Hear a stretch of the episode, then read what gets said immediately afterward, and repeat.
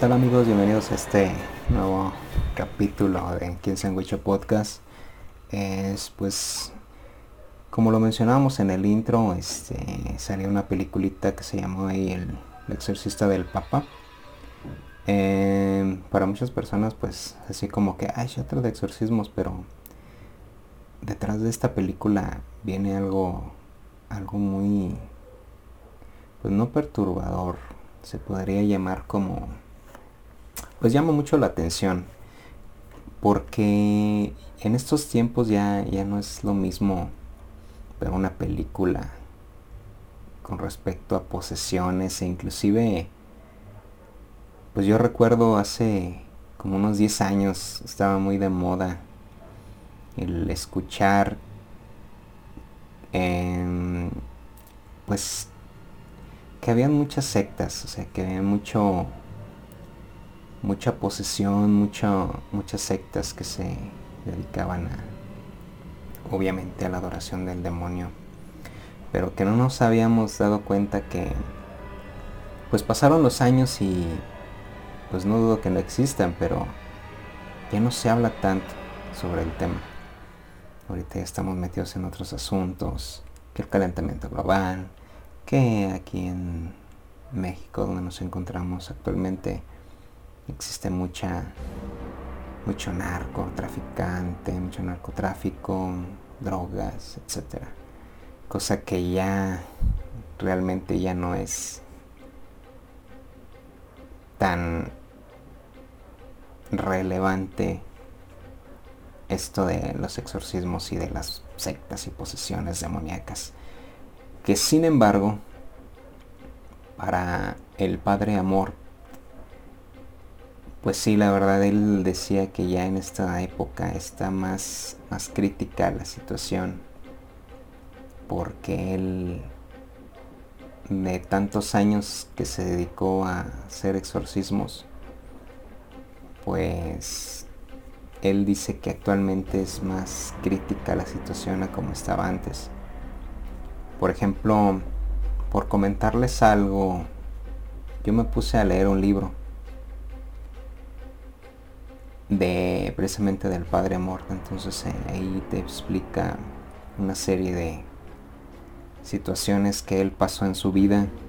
Son muchos libros pero en específico me llama mucho la atención ese en particular. En este libro platica sobre qué necesitas para protegerte del mal así como muchos exorcismos que realizó. Pero cuando hablamos de exorcismo no nos referimos a que el padre Mort dedicó específicamente a, decir, ay, este, pues tiene una posesión, un diablo adentro, tiene una posesión, este, necesito hacerle exorcismos como en las películas. Cuando hablamos de exorcismos con respecto y en contexto con el Padre Amor, nos referimos a que si tú tienes en ese entonces, porque él lo platica en el libro, si tú tienes, por ejemplo, una persona que tú crees que está poseída por alguna entidad, pues tú lo llevas, tú lo llevabas con el Padre Mort. Entonces él, por medio de la oración, él lo especifica en su libro, te sentaba en una silla y te decía unas palabras. Y si tú no reaccionabas a eso, pues no tenías nada.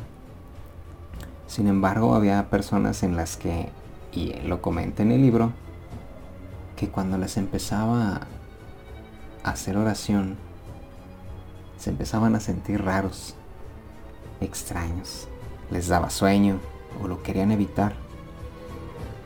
Entonces a eso nos referimos con las posesiones y los exorcismos que él realizaba. Sí, pues ahora sí que el padre Amor afirma haber realizado decenas de miles de exorcismos. Según él creía que la posesión demoníaca era real y que muchos casos requerían un exorcismo. Sin embargo, no todos, o sea, mm, tú llegabas y te digo, llevabas a tu compañía, a tu persona, a la persona que tú creías que estaba poseída y realmente pues no era nada, a lo mejor tenía también, como decían ahí, un problema de neurológico, qué sé yo. También por ahí este, comentó mucho el padre Amor una preocupación por el aumento de la influencia del diablo en la cultura moderna. Según sus aclaraciones, el diablo estaba trabajando para corromper a la humanidad a través de la promoción del ocultismo, la brujería, el satanismo y otras prácticas relacionadas. Pues en el libro me, llamó mucho la atención y, yo soy, bueno, pues sí, les comento, a mí sí me gusta mucho la música de este artista Marilyn Manson. Sin embargo, él también lo menciona en el libro y entrando en este contexto, él menciona que muchas de las veces encontraba, encontraba jóvenes que escuchaban música, música satánica. Él dice que la música no te afecta, no te hace daño. O sea, tú puedes escuchar música de muchos artistas que pueden ser adoradores del diablo, pero él menciona mucho y en ese libro sobre Marilyn Manson y él sí decía que él era un un adorador de los adoradores genuinos del Satanás, de Satanás, o sea, o sea, él sí sí llegó a llamarle mucho la atención este artista Marilyn Manson. Bueno, tan es así que pues no, no me van a dejar mentir. Em, les voy a contar un paréntesis para contarles una anécdota rápidamente. Una vez estábamos escuchando una, una canción de Marilyn Manson. Y este, pues la teníamos pues a volumen bajito. O sea, no estábamos, porque estábamos haciendo ahí unas actividades, unas tareas. Y resulta que de repente se empezó a subir esta, se me enchinó la piel, se, me, se empezó a subir el volumen del estéreo por sí solo y todos nos quedamos viendo y todos buscábamos que quién tenía el control pero nadie nadie lo tenía entonces son situaciones en las que estaría fallando el equipo no lo sé cualquiera de las de, como haya sido pues sí son son cosas que quedan ahí no son anécdotas pues sí medias paranormales que le pasan a uno. Pero regresando al tema y con respecto al, Padre Amor y en ese contexto, pues les comento que él sí, sí decía, inclusive él comentaba en el libro que él sí era uno de los grandes, grandes iniciadores del satanismo. Entonces, pues también comentaba que mucho de esto se está viendo mucho en la cultura actual.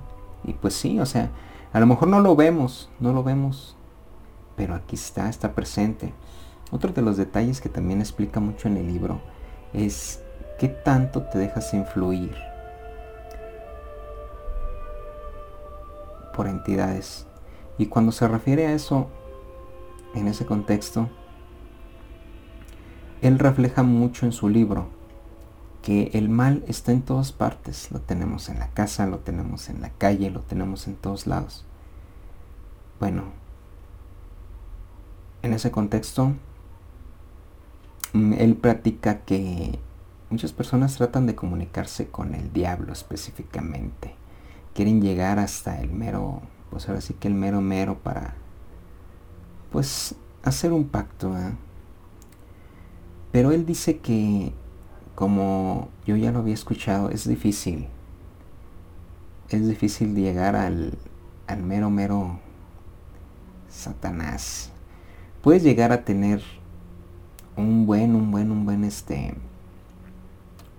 una buena comunicación con algún demonio muy, muy cercano a él, pero si puede llegar. De hecho, inclusive en su libro menciona que sí hubo, sí hubo un exorcismo que sí sí, la verdad sí le enchinó la piel, por así decirlo, en el cual la mirada que le da, que le aventaba esa, esa entidad dentro de, de esa persona, sí le llegó a marcar. Y él lo platica mucho en su libro. También pues él explica que a lo mejor un espíritu no se te va no te va a hablar, no lo vas a escuchar. ¿Cuántas veces no hemos escuchado o visto videos donde hay que las famosas psicofonías? Bueno, pues en, esas, en ese tipo de, de, psicofonías, pues los, a lo mejor nosotros no las escuchamos, pero sí las podemos percibir. Nos pueden llegar a influenciar en nuestras decisiones por medio de telepatía. ¿Cómo es, cómo es esto de telepatía? Por así llamarlo.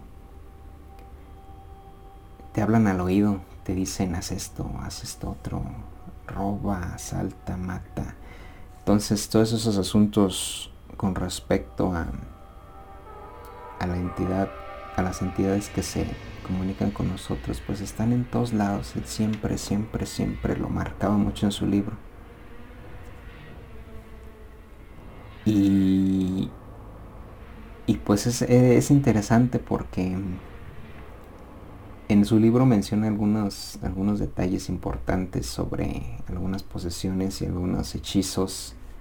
Unas personas también, una persona en específica que se hacía pasar como el Mesías, como el Jesús. Ahí está muy, muy interesante que conforme vayamos avanzando les voy a ir platicando sobre el, sobre el libro.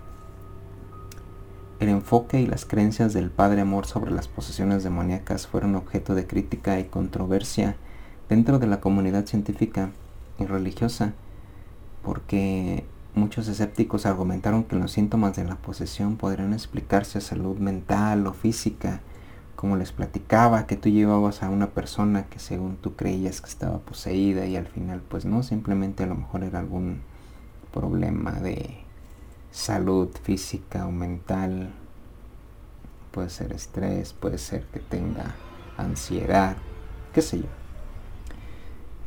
el Padre Amor también, pues como les digo, escribió muchos libros en la lucha contra el mal. Algunos de sus obras pues incluyen El último exorcista, Mi combate contra Satanás y, Memorias de un exorcista. Eso no los, no los he leído. Esa, ah, bueno, sí, El último exorcista, ese sí, ese sí lo leí. ¿Por qué, por qué, fin, ¿Por qué se llama El último exorcista? Él lo menciona al final del libro. Dice que él luchó mucho para tener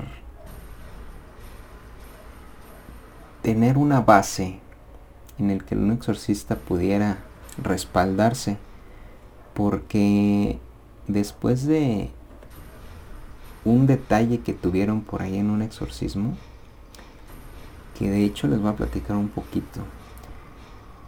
Y este caso fue, fue fundamental para que muchas, bueno, más bien no muchas, específicamente el Padre Amor se enfocara tanto en los derechos que tenía un exorcista y, y, las responsabilidades que conllevaban hacer un exorcismo y que en base a esto que les voy a platicar fue lo que despegó e hizo explotar a la comunidad de exorcistas que pertenecían en ese momento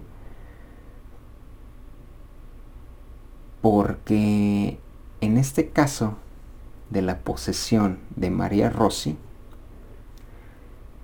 eh, pasaron unas cosas medias medias cañoncillas que al final pues déjenles platico mejor entonces este caso de María Rossi ocurrió en Italia en el 2008. Una mujer que estaba poseída por múltiples demonios y que pues sí ganó mucha atención, fue muy famoso. El Padre Amor no se metió tanto en el caso, pero sí, sí se involucró. Eh, en este caso en particular, el padre Amor no, no realizó exorcismo, sí realizó, lo realizaron varios padres. Em, creo que la, la mujer esta falleció.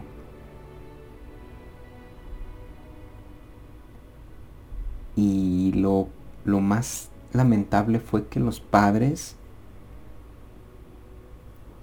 fueron a prisión. Entonces, esto, a pesar de que se le, hizo la lucha para que la mujer esta saliera pues libre de estos demonios que la acechaban, que la tenían posesa, pues sí disparó que el Padre Amor tuviera, estuviera pues ahora sí que en contra de las autoridades que pues ellos realmente estaban haciendo su trabajo, o sea, era un trabajo de fe, como todos sabemos.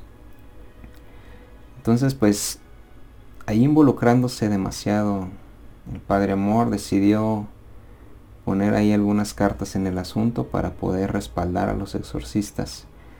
De hecho, pues, él siempre, siempre luchó para poder liberar a estas personas y pues hasta el día de su muerte, ¿verdad? Otras situaciones que pues se podrían decir que fueron interesantes con respecto al Padre Amor, pues él menciona muchas, mucho tipo de brujería en su libro. Y había, hay una historia que me llamó mucho la atención sobre una chica. Una chica que quería, pues sí, tener riqueza, que no sufriera económicamente. Y ella contactó a una persona. Esta persona le entrega un bolso, una bolsita pequeña. Cuando él ella la recibe, lo abre pero cuando lo abre, dice que no tenía nada más que unas piedritas y algo. Bueno, entonces cuando pasa esto, su esposo empieza a tener síntomas extraños. Ya no sale de su cuarto y ella pues como su esposa pues está con él. O sea, está en su casa, le hace de comer, va y lo visita, pero él se mantiene en su cama, está acostado todo el día, no quiere hablar, está como desorbitado. Entonces, la chica empieza a notar que ya no se asea y que empieza a oler feo su cuarto, como afetido.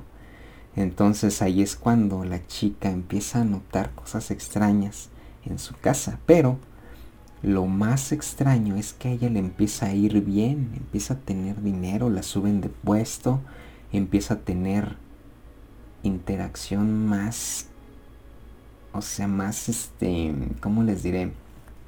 Empieza a ser más importante, le empiezan a caer eh, más, más, más dinero, le empieza a ir mejor, empieza a comprarse vehículos, empieza a tener lujos pero de nada le sirve porque esta persona, en este caso su esposo, empieza a tener problemas ahí de, pues, ¿cómo les llamaré? ¿Cómo le llamaré? Pues sí, de personalidad. Entonces ahí es cuando empieza a notar algo extraño en su esposo. Cuando una vez llega a su casa y empieza a ver que ve, que ve un letrero con sangre que, que escribe el esposo diciendo que no estoy no me no recuerdo perfectamente qué dice pero ese letrero fue lo que fue fue fue lo que disparó que la esposa de este señor fuera con el Padre Amor y que lo llevara y que le dijera que tenía un problema, que posiblemente sea una posesión. Entonces llega el Padre Amor, lo ve y sí, efectivamente. Bueno, en el exorcismo, conforme iban pasando las semanas, efectivamente estaba poseído y en unas pláticas que él tenía con, con el ser, con la entidad, en este caso, que tenía esta persona, el Padre Amor le platica le empieza a platicar con el diablo, con el demonio que trae dentro esta persona. Y este demonio, no recuerdo exactamente cómo se llamaba el, demonio, pero es un demonio conocido por, por la cajita. Es, no sé si sea la cajita o el, bol, o el demonio del bolsillo. Entonces le empieza a platicar, el diablo le empieza a contar que la esposa tenía un bolso y que ahí había estaba dentro un demonio. Entonces va con la esposa y le pregunta, oye, ¿tú recibiste alguien de algo? Le dice, sí, yo recibí un bolso y lo abrí, pero pues no tenía nada. Pues no, no tenía nada. Pues sí, sí tenía, porque este demonio se, se le metió al esposo. Entonces es interesante cómo empieza a tomar camino esta situación que les estoy platicando. Entonces al final el demonio empieza a escupir las piedras, eh, no eran como piedras, era un ritual que había hecho la mujer esta que le había dado para para poder realizar ese esa ese rito para que ella le fuera bien a, ahora sí que a expensas lo que le pudiera pasar a alguien cercano a ella o a un ser querido, no lo sé. El chiste es de que al final pues el demonio escupe, escupe lo que traía dentro la bolsa el Padre Amor lo agarra, lo suele a echar a la bolsita y lo envuelve, lo quema. Y después de varios tiempo, pues sí, sí logra liberar esta, esta persona. Y así podemos encontrar muchos casos en el libro. En el libro que realmente, pues sí vale mucho la pena como cultura general y como ahora sí que recomendaciones que te dé el padre para que no esté uno buscando cosas así medias malignas y que puedan afectar ahora, ahora sí que la vida no nada más de nosotros, de nuestros seres queridos. No es bueno involucrarse en ese tipo de asuntos, simplemente tomarlo como que existe.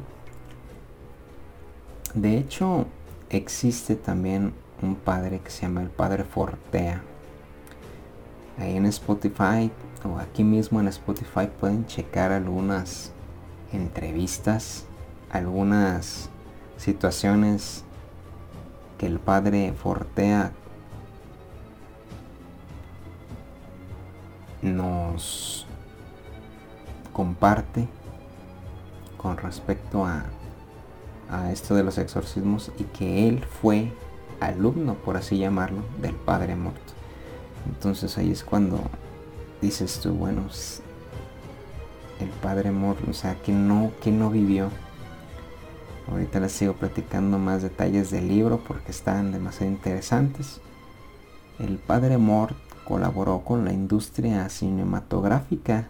¿Qué quiere decir esto? Pues sí, estuvo ahí asesorando sobre algunos temas de posesiones y como lo podemos recordar participó como asesor en asesor técnico en películas como por ejemplo El Rito, no sé si se acuerdan, de hecho fue protagonizada por Anthony Hopkins, para mí fue excelente porque después Anthony Hopkins se le mete el, el chamuco, no sé si se acuerdan, pero ahí hace una posición, lo sienten en la silla, entonces ahí es cuando tú ya empiezas a, a generar de tus propias conclusiones con respecto a lo que el padre hacía. Y sí, él decía, lo sentaba en una silla, empezaba a orar por ellos y si no veía detalles que, se sintiera mal o cosas así, pues saben qué, ahí le, ahí le parábamos. Si veía que estaba algo tenso, que se ponían interesante ahí el asunto, pues le seguía, ¿eh? O sea, ahí sí la verdad el padre sí, sí le metió algo de, de, colaboración, por ejemplo, en esa película de El Rito, esa fue, recordemos que esa película fue estrenada en el 2011. Por eso les digo que hace, estamos en el 2023, en el 2011 pues casi son más de 3, 12 años, ¿no? Entonces, pues sí, em, pues lamentablemente el padre fallece el 16 de septiembre del 2016, tenía 91 años de edad inclusive por ahí hay alguna es un documental del padre amor haciendo una posesión está subtitulada Ahí la pueden ver en el. en, en YouTube. Y. Pues nada, o son cosas interesantes que hay que analizarlas. Con respecto a la película, pues entramos en poquito en contexto en la película. Eh, es una película que empieza con una familia que van a recibir una una herencia en una pues se podría decir que en un convento en algo que era un convento y pues van a llevarse cosas y pues van a quedarse ahí pero pues ahí la verdad pues sí se ve medio cañón porque es como un, conventito, es como una iglesia y ahí empieza todo el asunto. Acabe mencionar que la película empieza con, con un exorcismo del Padre Amor que, que hace engañar por ahí al demonio. Está muy interesante. Y pues ya se empieza a suscitar la situación con el, con el joven este que se le mete el diablo por medio de un, de un huequito que encuentra ahí en su, en su cuarto empieza a escuchar como ruidos y por ahí se le se cuela. Y ahí empieza todo el asunto, el padre amor llega y empieza a investigar un poquito más sobre ese demonio y empieza a buscar por ahí unas unas como catacumbas debajo de este convento, por así llamarlo, una mini capilla también empiezan a pasar cosillas ahí interesantes. También podemos mencionar que la chica esta pues es rockerilla, una de la, la creo que es la hermana, la hermana del chavo, el que está poseído es un jovencillo. Y también este, está media rockerona y ella pues así como que no cree nada. No la molesten, así como que esas de rockerillas que nada. Entonces pues ya ahí empieza toda la trama y el padre encuentra unas cosillas ahí interesantes en unas catacumbas de un padre que se sacrificó para mantener al demonio encerrado. Y pues ahí empieza el demonio a hablarle y a decirles cosas al padre que le está ayudando, que también es de ahí. Está muy padre porque sí, sí, sí hay cosas interesantes que hay que mencionarlas y que vienen en el libro. Entonces pues por ahí para que, pues más que nada te des un enfoque de lo que la película enfocada en el libro. Obviamente, pues sí, la controversia fue de que pues es una película de Hollywood y, pues le van a meter muchos efectos, o sea, se vas a meter, vas a ver efectos, vas a ver cosas que dices, ay no más, tampoco si realmente pasó esto. Pues a lo mejor no así, ¿verdad? pero sí. E inclusive hago un paréntesis en el libro le hacen una pregunta al Padre Amor, que si alguna vez ha tenido miedo o si le ha pasado algo paranormal. Entonces él comenta mucho y hace un énfasis mucho en esto en el libro. Dice, lo que hace el demonio se lo permite Dios. ¿Qué se refiere a esto? Y me llamó mucho la atención esta frase. Lo que hace el demonio se lo permite Dios. ¿Por qué? O Jesús. ¿Por qué? porque dice, sí me han pasado cosas, se me han movido cosas, se me han caído cosas, pero es que Jesús o Dios se lo permite. ¿Qué significa con esto? Que Dios, eh, Dios está en todas partes y Él es el único que puede permitir ciertas cosas que el demonio puede hacer aquí en este plano. Entonces, yo, yo después me paso a las películas a lo mejor van a decir, chale, pues ya, como que ya le perdiste el, hilo a esto, pero hago otro paréntesis. Por ejemplo, me voy a las películas de Evil Dead, cuando el demonio se posee de personas que ha matado.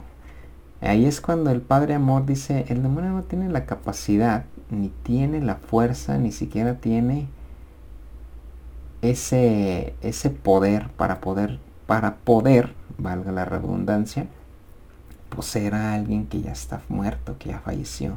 Es imposible, o sea, él, solamente Dios es el que puede resucitar a un muerto. Entonces ahí es también una situación en la que cuando ya escuchas esto y cuando ya viene de alguien que realmente ha vivido estos business del, del demonio con respecto a las posesiones, te das cuenta que mucho mucho ya ni siquiera ya no, ya no te da miedo. O sea, ves si dices, por ejemplo, la última que se estrenó, la de Evil Dead. Este, me da risa porque pues sí se, se agarra a todos los muertos y se juntan al final y ahí hacen un despapaya el cuate este, el demonio. Entonces, pues sí, son situaciones en las que realmente pues ya cuando empiezas a meterte más en esto te ríes, o sea, dices tú, ¿cómo es posible? Entonces, pues si, si tú ya lo ves y si tú realmente piensas que lo que está diciendo el padre Gabriel Amorzo respecto a esto que te platiqué, lo crees, pues ya lo vas a tomar de otra manera, si no, no hay problema realmente es un entretenimiento, realmente las películas son para eso y pues yo también estoy completamente de acuerdo en que es para entretener. Pero pues sí, hay cosas que son increíblemente no creíbles y que pues te las ponen en la película así como que pues ya, ya después cuando empiezas a meterte mucho en esto empiezas a darte cuenta de que realmente eso no, es, no puede ser y no puede ocurrir vamos a Rápidos y Furiosos, que el carro se va al espacio, pues no es el Pontiac Fiero. Bueno, ya, ese es otro asunto del Fast 10. De, ah, no, lo cierto, se va a estrenar Fast 10. No, ya se estrenó, ya está en cines. Más cosas increíbles de este ámbito de Hollywood. Entonces, pues bueno, ahí está un poco el análisis de la película. Al final si termina algo interesante, pues por ahí tiene muchas, mucha controversia con respecto a las personas que la vieron y, y, muchas creen que no está muy apegada a lo que fue realmente. Pues obvio que no, porque si tú haces una película que te pegas mucho a la realidad, pueden venir mucho las consecuencias. ¿Qué pasó con el exorcista? Que es otra temita que pues ya no vamos a tocar. Creo que realmente ya está muy choteado todo lo que pasó en la película del exorcista pues ya realmente ya está, está sobrado, ¿no? Ya está muy sobrado y ya no, no, no tiene nada de qué, de qué platicar o comentar, la verdad. Y pues ya sabemos mucho de esa película. Se estrenó en el 73 y éxito en taquilla, fue inspirada en hechos reales, en una historia de 1949 que fue reportada en la prensa y luego en el rodaje se produjeron accidentes y personas que creen que la película estaba maldita, incendios en el set, lesiones, eh, traumas durante el rodaje, eventos extraños. Pues ya no la sabemos, ¿no? La niña poseída de Linda Blair, que fue elogiada y por sus escenas perturbadoras y gráficas el padre también, que le pasaron ahí varias cosillas. Y pues, ¿qué más? Pues ya, eso ya no lo sabemos del exorcista. Fue nominada a 10 premios de la academia, mejor película, mejor director. Fue prohibida en varios países por su contenido, etcétera, etcétera. Pero eso ya, eso, ya no lo sabemos todos, ¿no? Las cosas que les pasaban en el set, como que se, se tronaban los focos, nomás de la nada. Eso ya es otro asunto que no nos conviene aquí. No nos con, no tenemos por qué platicarlo nada más para que tengan ahí el contexto. Y pues nada, espero les haya agradado esta esta pequeña introducción de la película. No hablamos mucho de la película para que la puedan ver, para que la puedan disfrutar y para que se den un un enfoque diferente en esa película Esperemos que saquen más, ¿no? Porque realmente sacar películas de algunos libros, pues sí, la verdad sí vale mucho la pena. Vale mucho la pena que realmente sí le metan, metan historias para entretenernos. Y pues nada, me da mucho gusto que estés aquí nuevamente. Espero te agrade un poquito mejor el audio. Estamos tratando de mejorar un poquito nuestro audio al, podcast anterior porque la verdad se escucha muy, muy bajito. Espero que este no sea la excepción y te y, vayamos mejorando un poquito más y te guste. Y pues nada, me da mucho gusto que estés aquí en Sandwicho Podcast apoyándonos aquí con con este proyecto que tenemos para ustedes en un ratito que nos damos para pues ahora sí que darles un poco de entretenimiento, que lo que pues realmente queremos ahorita cuando nos sentamos y queremos escuchar algo, pues es algo que nos llame mucho la atención y que nos agrade y que nos divierta y que nos entretenga. Así como tú, pues yo también.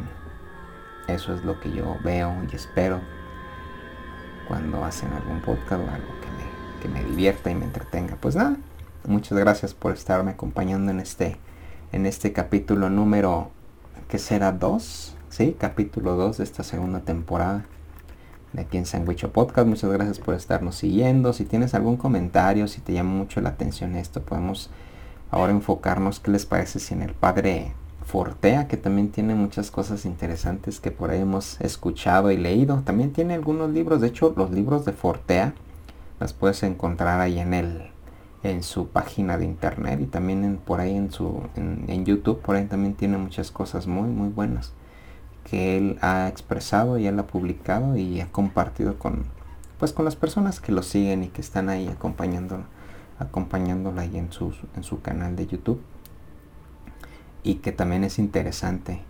Hay varias historias que él comenta y le preguntan y después hacemos un análisis de todo lo que le preguntaron y lo que él responde y realmente si, si, lo que él responde es realmente lo que muchos de nosotros creemos, al menos aquí en México, como por ejemplo una pregunta que le hicieron ya para despedirnos fue que ¿qué pasa después de que nos morimos? Él, él responde, pero eso lo vamos a dejar para la próxima.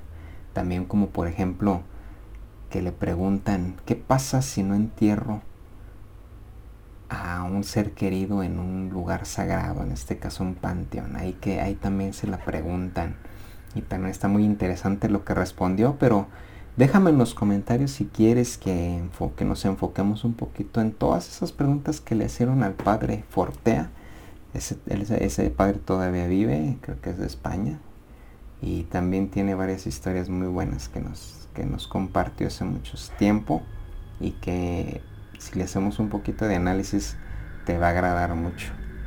Pues nada, me da mucho gusto que estés conmigo hasta el final y pues no se te olvide dejar tu pulgarcito y espero que llegue a mucho más audiencia. Compártelo para que lo sigan escuchando muchas personas.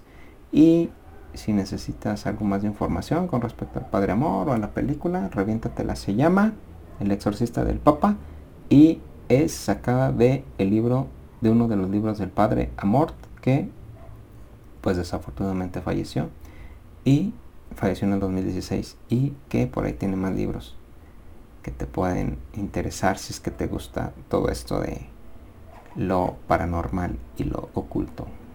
Pues muchas gracias. Que tengas un excelente día, tarde o noche. Y nos vemos para la próxima. Hasta luego.